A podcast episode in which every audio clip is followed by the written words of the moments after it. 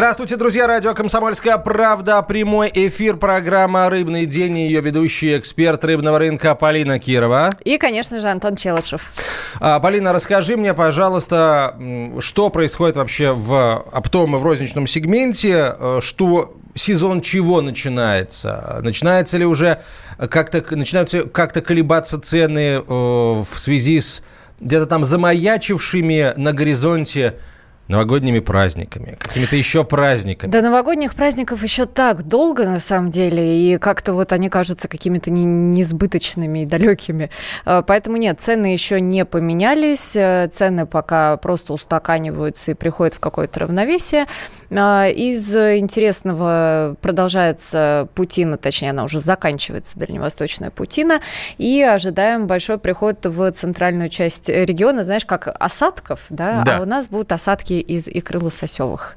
Вот э, это у нас будет приходить в большом объеме а, и в европейскую часть страны, и в центральную часть. Э, в общем-то, это тоже такая некая подготовка к Новому году, а, но пока она в таком очень э, спокойном, спокойном режиме. И в оси свежие тоже приходят. Что еще у нас такого интересного? Наверное, наверное пока вот все. Все угу. концентрируется ну, на этого... Дальнем Востоке и на дальневосточных лососях. Это, этого достаточно, на самом деле, для того, чтобы я получил моральное право задать тебе вопрос. Если э, начинает поступать в большом количестве э, рыба сюда, в европейскую часть России, то можем ли мы ожидать снижения цены, Полина, ты не поверишь? Нет, ты тоже не поверишь. Нет, не ожидаем Почему? мы снижения цен. Почему? Потому что, потому что цены растут. И э, все наши слушатели об этом пишут, и мы с тобой об этом говорим. И э, пока что к Новому году никаких понижений мы ожидать не будем. Но запасаться впрок, вот э, любимый вопрос, в общем-то, на который я часто достаточно отвечаю, нужно ли там купить икры впрок или там каких-то еще, может быть, слабосоленой рыбы? Нет, не нужно. Лучше покупайте свежее, покупайте это перед перед праздниками? Я не понимаю, правда. Сколько бы, что бы ни случилось, сколько бы рыбы ни пришло в европейскую часть России, мы не ожидаем снижения цены. Почему так? Я я, у меня в голове не укладывается. Я не понимаю, что должно произойти, чтобы мы э, Потому что кроме нас цены. есть еще международный рынок, на который мы тоже поставляем. Мы с тобой очень всегда смотрим на это с точки зрения именно российского рынка и наших реалий. А есть еще все-таки за границей, есть экспорт наш любимый, и все это тоже влияет очень сильно. Насколько я помню, вот не, мы не так давно с тобой эту цифру обсуждали, экспорт в абсолютном выражении, в килограммах, да, в тоннах, вырос процентов всего на 2, а вот экспорт в деньгах вырос на 11 с лишним э, процентов. процентов. И это угу. не потому, что рыба подорожала на международном рынке, а потому что мы э, поставляем э, переработанную продукцию, продукцию с высокой добавленной стоимостью. То есть, ну, нельзя сказать, что цены на мировом рынке, э, э, ситуация такова, что вот э, все на мировом рынке выгодно продавать, а на внутреннем невыгодно. Но на мировом рынке выгодно, потому что ты получаешь более стабильную валюту за свою продукцию, во-первых. Во-вторых, это ближе, мировой рынок, это же мы говорим не про Европу сейчас, мы говорим с тобой про э, Китай, про Японию, про Корею, про Вьетнам, про тот же самый, который прекрасно покупают у нашего Дальнего Востока, они гораздо ближе расположены э, в рамках нашей большой страны к Дальнему Востоку и к его недрам. Поэтому э, там все это происходит гораздо проще. Хорошо. А, еще одна еще одна новость, которую я хотел бы попросить тебя, как эксперта рыбного рынка, прокомментировать. Если кто не знает, я напомню, что э, Полина руководитель отдела развития, директор по развитию э, достаточно крупной сети рыбных супермаркетов. Так вот, а скажи мне, Полина, как ты относишься к идее, озвученной не так давно, э, по-моему, регулятором нашим, да, Рос, Росрыболовством, э, о том, чтобы в каждом российском регионе появился такой э, хаб, ну, видимо, речь идет о каком-то складском хабе, э, куда бы бы поставлялась централизованно рыбная продукция для местных жителей. Да. И, соответственно, э, с этого э, хаба она бы распределялась уже по розничной сети. Я прекрасно к этому отношусь, потому что на сегодняшний день одна из главных проблем вообще вот в нашей отрасли и в том числе в рознице, а, мы, например, представлены в регионах и достаточно активно. А, самая большая проблема – это доставка. Доставка продуктов, которые портятся быстро. Это 7-14 суток, если мы говорим про продукцию горячего копчения. И логистика. А, она сжирает э, примерно 10% от стоимости, то есть добавляет это для наших регионов. И получается, что регионы, которые э, рыбу, в принципе, не видят особо, да, они, если ее видят, то по более высоким ценам, что, в принципе, не очень правильно.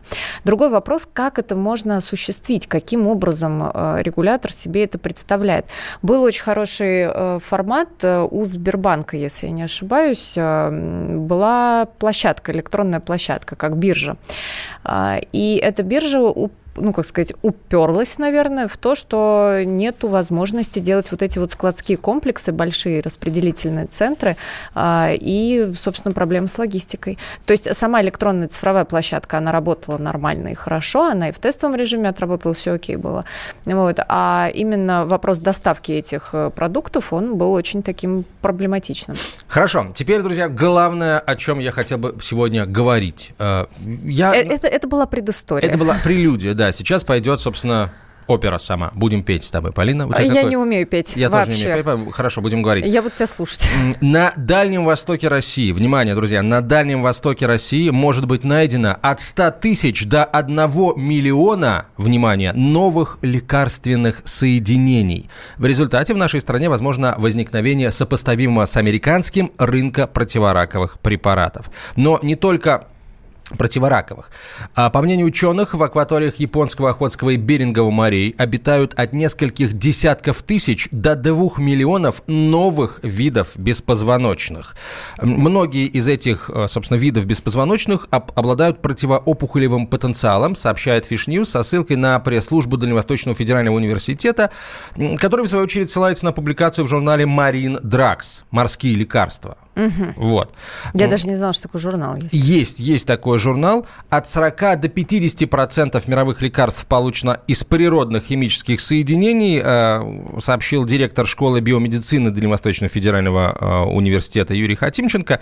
А мы, кстати, позвоним ему чуть позже. А доля соединений из морских организмов в этом списке невелика. Однако сегодня химическое разнообразие соединений из морских беспозвоночных превосходит соединения из наземных лекарственных растений растений. Изучая новые виды беспозвоночных, мы можем открыть соединение кандидаты на роль лекарств нового поколения. Вот какая штука.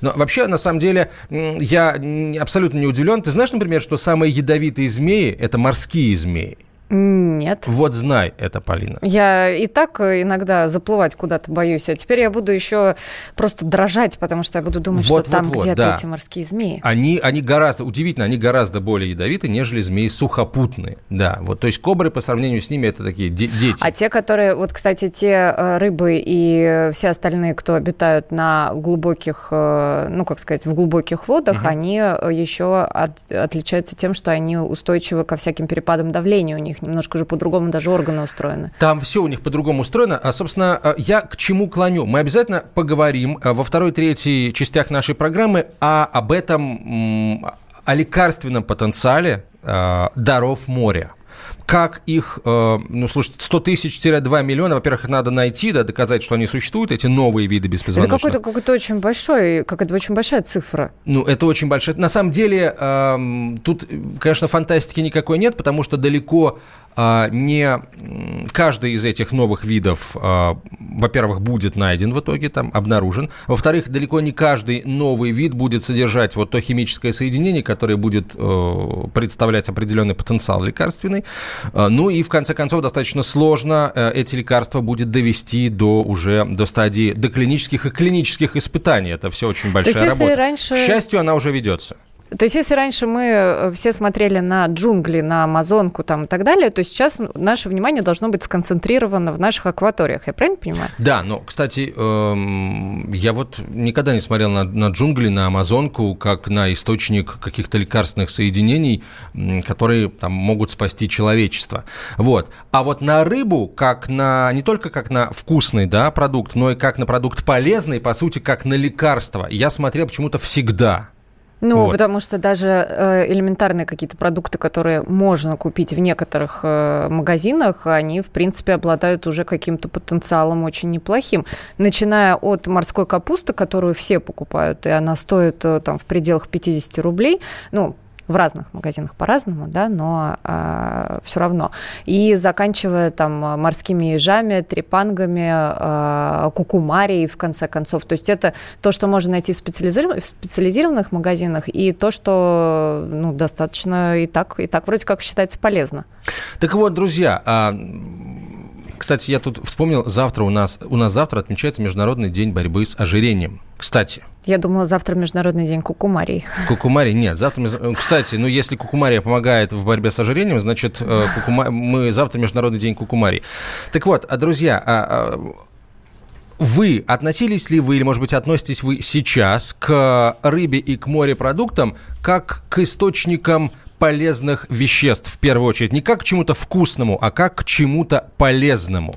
Вот если вы э, относитесь к морепродуктам как к чему-то полезному, и именно поэтому их приобретаете, э, позвоните, расскажите нам, почему. Да, какие именно, точнее, какие именно морепродукты вы э, покупаете как такие вот вкусные лекарства. Ну или WhatsApp и Viber напишите нам на 967 200 ровно 9702. Телефон прямого эфира 8 800 200 ровно 9702.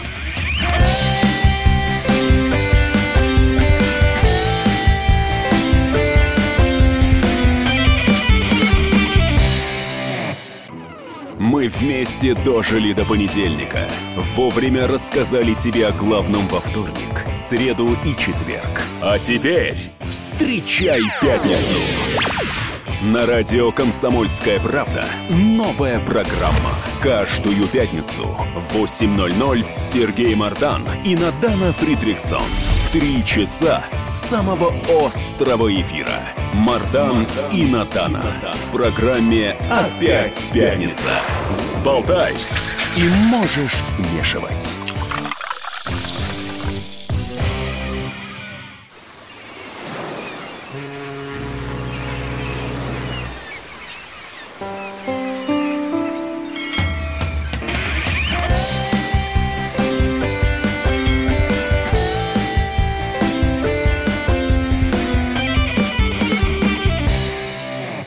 Мы продолжаем. Это программа «Рыбный день». В эфире радио «Комсомольская правда». Я Антон Челышев, Полина Кирова, эксперт рыбного рынка. И, как и обещали, сейчас подробнее поговорим, обсудим новость, э, которая пришла к нам с Дальнего э, Востока. Заключается она в том, что на, на, на Дальнем Востоке, на российском Дальнем Востоке может быть найдено от 100 тысяч до 1 миллиона, внимание, новых лекарственных соединений, которые помогут нам э, решить те проблемы медицинские, которые мы не можем решить, победить те болезни, которые мы сейчас победить не можем. Э, на эту тему поговорим прямо сейчас с кандидатом биологических наук, руководителем Центра геномной и регенеративной медицины Дальневосточного федерального университета Александром Каганским. Александр, здравствуйте. Здравствуйте.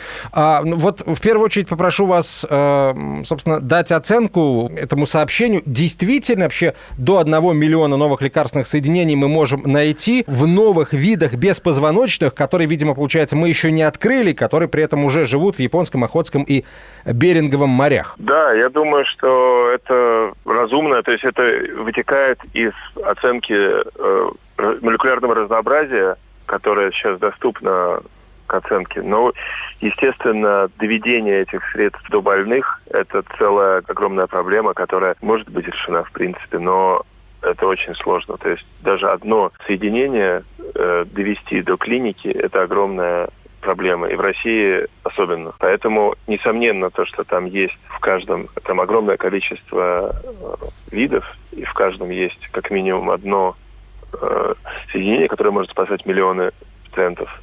Я под этим подписался бы, но огромная проблема состоит именно в э, грамотной, грамотном сохранении этих вещей и доведении до клинических испытаний и до пациентов до того, как это, это все многообразие исчезнет. Потому что печальные новости, новости состоят в том, что огромными темпами происходит уничтожение биоразнообразия в результате хозяйственной деятельности человека. А, хорошо, ответ. вот на самом деле, а, а, а, ну, то есть это, конечно, не очень хорошо. А, хорошо, что есть у нас такая замечательная возможность. И давайте, это вообще, мне кажется, такое большое белое пятно для, очень для многих. Расскажите, пожалуйста, о том, как вообще в принципе исследуются, а, исследуются новые виды э, там, беспозвоночных, каких угодно еще живых организмов, а, чтобы выявить, содержат ли они какие-то потенциально весьма эффективные соединения. Вот как ученые решают, на какой вид обратить внимание и на какой вид мы сейчас обращаем внимание в первую очередь? Такие исследования, они испокон веку, как, как говорится, были э, известны. И обычно есть э, биологическая классификация, и похожие виды беспозвоночных, также и рыб, и э, многих очень миниатюрных созданий, которые только сейчас появились э, в репертуаре биохимиков, потому что раньше просто невозможно было достаточное количество вещества из них выделить. Классически, например, знали, что есть э, там морские звезды определенные, в которых есть определенный класс соединений. Были охотники за этими соединениями. Например, Тихоокеанский институт э, биорганической химии на Дальнем Востоке, он исторически, вот они были охотниками за редкими молекулами, и они просто, вот их был интерес найти новые необычные молекулы. И недавно они стали применять вот э, это биоразнообразие, э, тестировать на клетках э, людей. Вот. И оказывается, что там э, потрясающее количество эффектов, которые могут быть использованы для медицины. Вот это наша задача в школе биомедицины. Это попытка зафиксировать это для биомедицины. Но это настолько сложная техническая задача, что нам нужно как можно скорее э, образовывать работающие консорциумы всемирные для того, чтобы раздавать вот эти вот довольно малое количество вещества разным специалистам в разных областях медицинских, потому что даже онкологические задачи – это огромный круг проблем и огромный круг химических реакций, которые нужно поставить. Вот. И если у нас даже есть одно соединение, которое мы хотим проверить э, на, там, например, 100 разных клеточных линиях, потому что онкологические заболевания, они очень многообразны. То есть мы называем их раком, но на самом деле они чуть ли не каждая это отдельная болезнь. Поэтому в общем-то, это очень дорогие, очень кропотливые исследования, доступные большому количеству лабораторий при наличии э, того или иного соединения. Вот, поэтому я считаю, что тут огромная э, насущная проблема – это проблема сохранения вот этих вещей, открытия данных для других исследователей и коллаборация международная. Нам тут нужно как можно больше своим политикам э, заявлять о необходимости открытия научных работ, открытия возможности ученым взаимодействовать э, с иностранными учеными, а не наоборот, не попытка их заставить как можно меньше это делать. А, самое интересное, это, конечно, а, вот какая-то практическая работа, какие-то первые результаты. Какие соединения вы тестируете сейчас и на каких а, клеточных линиях? Были э, исследования вот авторов этой работы, я с ними хорошо знаком. Это вот они из, из афиуры, из мягких морских звезд выделили соединение, которое показывает хорошие предварительные данные на трижды негативном э, раке молочной железы. Это пока что не, не, не о пациентах мы говорим, а о клеточной линии, как, как вы правильно сказали. То есть мы видим, что есть соединение, есть определенный механизм действия, э, определенный сигнальный путь в клетках э, реагирует на данную молекулу. И, ну, вот такие, это такой пример, на самом деле, э, биобанке ДВФУ довольно много молекул, и будет выделено еще больше, потому что мы сейчас интересуемся, например, э, грибами, которые живут внутри рыб. Причем разные органы там поражаются разными видами грибов. И это довольно новое такое направление, которое мы еще до конца не проанализировали, что это за, за грибы, которые живут в рыбах. Ну и, и в самих рыбах достаточно много интересных химических соединений. К сожалению, мы не имеем возможности проанализировать все, что мы хотели бы из моря. Вот эта оценка в миллион соединений, она, конечно, чисто умозрительная. Это означает то, что действительно очень много соединений есть, и в каждом, в каждом виде, а видов там тоже на десятки, сотни тысяч, просто это очень сложно все э, из моря доставать, анализировать подробно и потом всесторонне изучать, потому что нам нужно каждую молекулу изучать на, сразу на огромном количестве модельных систем, потому что если наша молекула помогает там от рака груди, но она убивает печень, мы не можем ее использовать, правильно? Поэтому проблема очень комплексная. Тут нужно огромными конгломератами ученых э, работать в открытую, а не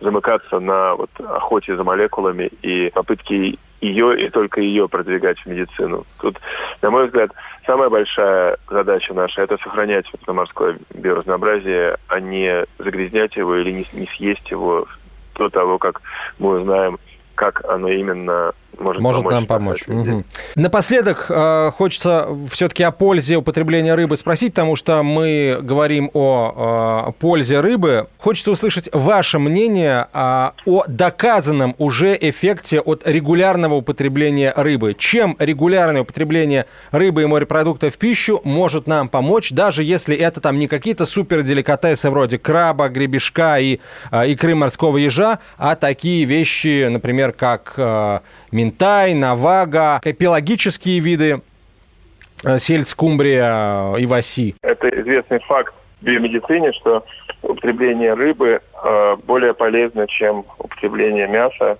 и птицы, разных видов мяса. Отчасти, наверное, это связано просто с меньшим количеством вредных веществ, которые нах- находятся в мясе. Особенно из-за того, что рыба, она э, в основном употребляемая в России, она в дикой, вводится в дикой среде. Она не культивируется. То есть она не находится под воздействием антибиотиков и других веществ, которые э, использует человек при культивировании животных, которые культивируются э, свиньи и коровы и птица, они находятся под огромным влиянием антибиотиков и так далее и это не может не вредить людям. Кроме того, появляются первые э, данные о том, что, возможно, есть некоторые элементы генетического регулирования в э, мясе, таком как говядина, которые могут способствовать большему количеству заболеваемости раком э, кишечника. Вот. Но это еще в состоянии исследований находится, но известно, что люди, потребляющие больше говядины в пищу, заболевают чаще раком кишечника.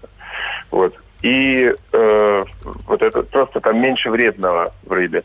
Плюс э, э, там есть жирные кислоты омега-3, омега-6. Это известно, известным образом тоже помогает организму. Большее содержание йода. То есть вот такие простые, если говорить, говорить обобщенно, о рыбе, то вот такие я могу назвать вещи. Хотя я не специалист, я повторяю. Ну, слушайте, вы сказали достаточно для того, чтобы люди совершенно точно задумались о том, а не докупить ли рыбы э, и не положить ли в морозилку для того, чтобы, там, может быть, уже завтра, а еще лучше э, прямо сегодня, потому что сегодня четверг и рыбный день, сегодня что-нибудь из нее приготовить. Спасибо вам большое. Вам и вашим коллегам, вашей группе удачи в поисках, потому что от них зависит в том числе и то, насколько успешно мы будем справляться с различными заболеваниями серьезными, с которыми сегодня, как правило, мы справиться не можем. Спасибо большое. На связи со со студии был руководитель Центра геномной и регенеративной медицины Дальневосточного федерального университета, кандидат а, биологических наук, член Глобальной молодежной академии Александр Каганский. Мы продолжим через несколько минут, друзья. Это «Рыбный день», не переключайтесь.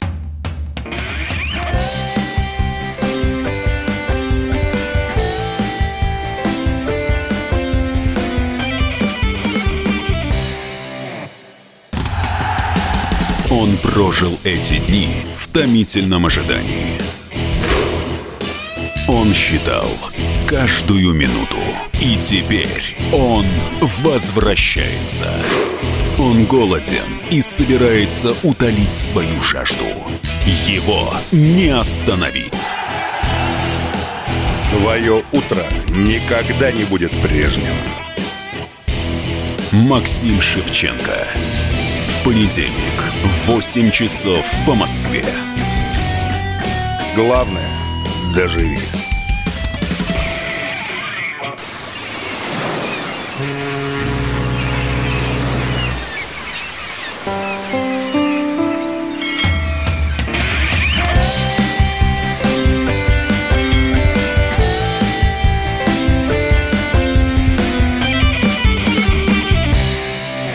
Продолжаем разговор. Полина Кирова, эксперт рыбного рынка, я Антон Челышев. Э, говорим о новости, которая очень многих э, удивила и обрадовала. Речь идет о том, что на Дальнем Востоке, в дальневосточных морях российских может быть найдено от 100 тысяч до миллиона новых лекарственных соединений, э, потому что, потому что в этих морях обитают от нескольких десятков тысяч до двух миллионов новых видов беспозвоночных, которые и содержат эти лекарственные соединения. Вопрос в том, как их найти, как, собственно, эти лекарства... Как из них выжать да, эти экстракты? Как, как, их, как их создать? Ну, на самом деле, просто так, видимо, а, там, ловить по одному и проверять, содержат они что-то интересное или содержат, наверное, смысла особого нет. Нужно, с моей точки зрения, непрофессионально создавать биомедицинский кластер, а, группу предприятий, группу там, научных каких-то учреждений, которые будут этой работой а, заниматься. Возможно ли это на Дальнем Востоке? Об этом сейчас поговорим с директором школы биомедицины Дальневосточного федерального университета, заслуженным деятелем науки Российской Федерации, доктором биологических наук, профессором Юрием Хатимченко. Юрий Степанович, здравствуйте.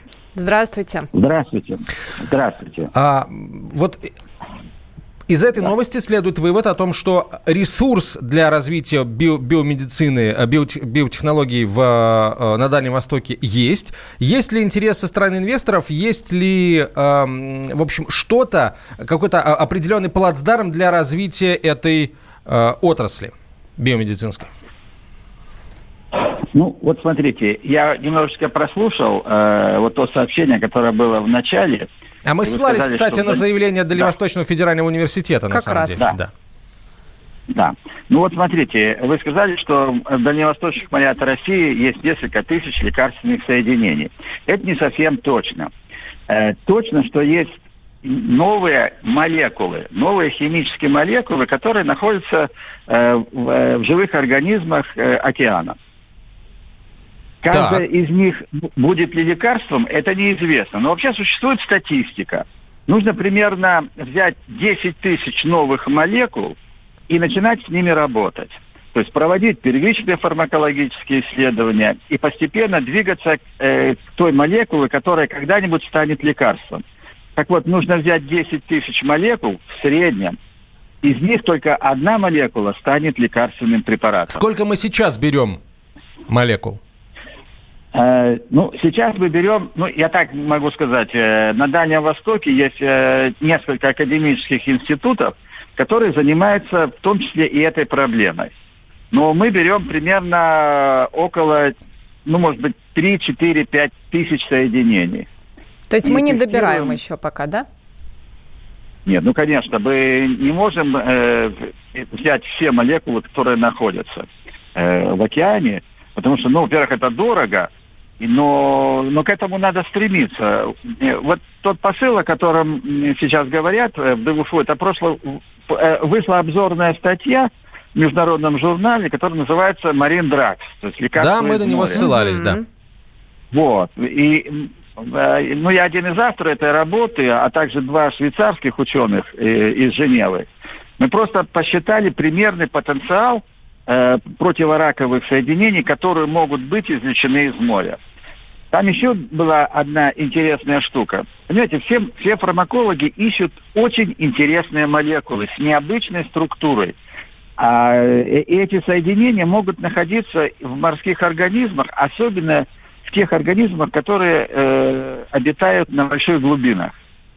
Вот в силу особых условий, там, прежде всего высокое давление, мы можем столкнуться с необычными молекулами, которые, у которых есть хороший шанс стать противораковой э, молекулой. Вот. И таких молекул мы примерно просчитали, сколько их может быть. И если мы, ну, скажем, условно говоря, мы, это вот наша страна, мы запустим некую программу по тестированию этих лекарственных молекул на противораковую активность, то у нас есть э, шанс получить ну, довольно большой материал для, для будущих лекарственных препаратов. Вот, вот это основной посыл. Э, а, а подскажите, я... пожалуйста, а сколько да, вот времени занимает э, такое комплексное исследование? Вот вы взяли 10 тысяч молекул, да, да которые в теории да. могут э, превратиться в лекарство, одна из них, да? да, а, да. Вот от момента получения да. вот этих вот молекул, от, да, сколько времени нам нужно да. вот потратить? Ну, опять-таки, существует, конечно, статистика. Фармакологи это хорошо знают, и мы это даже студентам говорим. В среднем на это уходит от 7-8 лет до, ну, условно говоря, до 10-15 лет. В среднем. Mm-hmm. Где-то меньше, где-то больше. Да. Э, вот. Э, что касается э, затрат, то это, это очень затратная область. И, ну, например, если это лекарство э, разрабатывают в Соединенных Штатах, то на это уходит до миллиарда долларов на, на один лекарственный препарат. Ну, в каких-то других странах... Это вот одна молекула из 10 тысяч, да? Правильно я понимаю? Ну, Которая превратилась потом в лекарство. Да, ага. да чтобы, чтобы дойти до лекарства, нужно, ну, вот так, ну, будем говорить так, от 200-250 миллионов долларов до миллиарда, а может быть и больше. Вот, э, то есть это, это затратное производство, это вообще затратный процесс. Э, нам, конечно, сложно вот рассчитывать на такие, э, на такие инвестиции, но тем не менее к этому нужно идти. Здесь нужно, мне кажется, что нужны, конечно, международные коллаборации, и тогда можно с этим справиться. Хорошо. А какие условия необходимо создать для того, чтобы бизнес в это, в это дело пошел, начал вкладываться? То есть государство должно быть застрельщиком этого процесса, правильно? Абсолютно так. Вот э, сейчас э, правительство, ну, президент выделили довольно большие ресурсы на, на онкологию. Но я думаю, что в этих ресурсах в основном деньги сосредоточены на приобретении э, новых лекарственных препаратов, которые, скорее всего, разработаны не, не у нас. Наверное, будут э, деньги потрачены на какое-то оборудование, э, и это тоже очень важно. Но я не уверен, что э, вот пойдут или найдутся финансы для того, чтобы проводить первичные фармакологические исследования. Понимаете, все думают, что, что где-то у кого-то, у фармакологов есть какие-то такие загадочные лекарственные молекулы, которые мы сейчас быстро доведем до лекарственного препарата. Вот нам нужно вкладывать э, э, ресурсы еще и на проведение первичных фармакологических исследований. Понимаете, вот нужно взять несколько десятков, может быть, сотен тысяч молекул и проводить э, работу, которая называется скрининговые исследования. И Э, вот почему Дальний Восток? Потому что мы находимся вот на берегу океана, и у нас есть возможности, ну вот, привлечь сюда и международные силы, и Дальневосточное отделение Российской Академии Наук тоже располагает ну, довольно большой материальной базой, чтобы эти... Юрий Степанович, вот очень коротко. А, результатами ваши, ваших исследований этой работы заинтересовались в Минздраве, в Росрыболовстве. А, и сразу заодно спрошу в зарубежных научных центрах, близких там от вас, от Владивостока, японских, корейских, китайских. Вот вы знаете... Э, Только как есть, знаю, говорите, что... да. Смотрите, нет, на самом деле, я знаю, что мы, вот директор Института биологии моря, э, академик Адрианов, который сейчас один из вице-президентов, он выступал в Министерстве здравоохранения вот о тех э, исследованиях, которые проводились на Дальнем Востоке. И министр здравоохранения Вероника Скворцова, вы знаете, откликнулась на, вот на, этот, на его доклад. И, э, нас даже созванивались и хотели пригласить на некоторые комиссии. Но дело на этом как бы вот остановилось. Что касается зарубежных исследователей, то они, э, они конечно, заинтересованы но они не придут сюда со своими деньгами, со своими э, со своими э, там, технологиями и все остальное. Да, потому что э, фармацевтическая промышленность это такая очень закрытая область. Э, каждый лекарственный препарат, вы понимаете, что это огромные деньги, которые затрачены, которые затем э, промышленность возвращает к себе. Поэтому любая молекула это сразу международный патент, чтобы его никто не мог скопировать и так далее. Поэтому убежден абсолютно, что все крупные э, фармацевтические фирмы, конечно, следят за такого рода работами, и как только в печати появляется новое интересное соединение или молекула, то, конечно, они заинтересованы в этом. Вот, У нас ну, один из слушателей, они... да, задает да, вам вопрос: да. можно ли математически описать раковую клетку, моделирование ее развития и, соответственно, уязвимостей на суперкомпьютерах? Ну и я так предполагаю, это уже от меня вопрос, наверное, можно ли как-то смоделировать э, вот влияние этих э, формулы молекулы, да. которые сможет как бы эту клетку разрушить? Да. Ну, вообще э, на, существует так называемое направление, которое называется компьютерная фармакология. Действительно, прежде чем э, синтезировать как, какую-то молекулу, проводится большая работа, в том числе и на компьютерах, и на суперкомпьютерах. Единственное, почему, почему я говорю о новых молекулах? Да. Э, вот природу можно скопировать, но принципиально новую молекулу мы можем только под, э, подсмотреть у природы.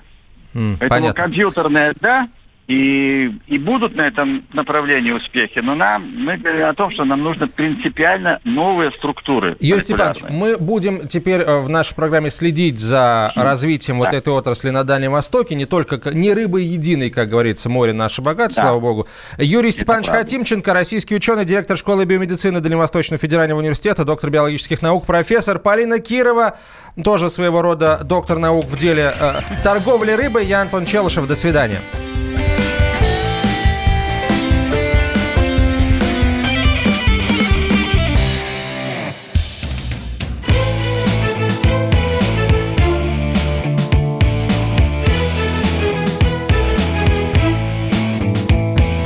Цвет настроения. Осень. На радио «Комсомольская правда».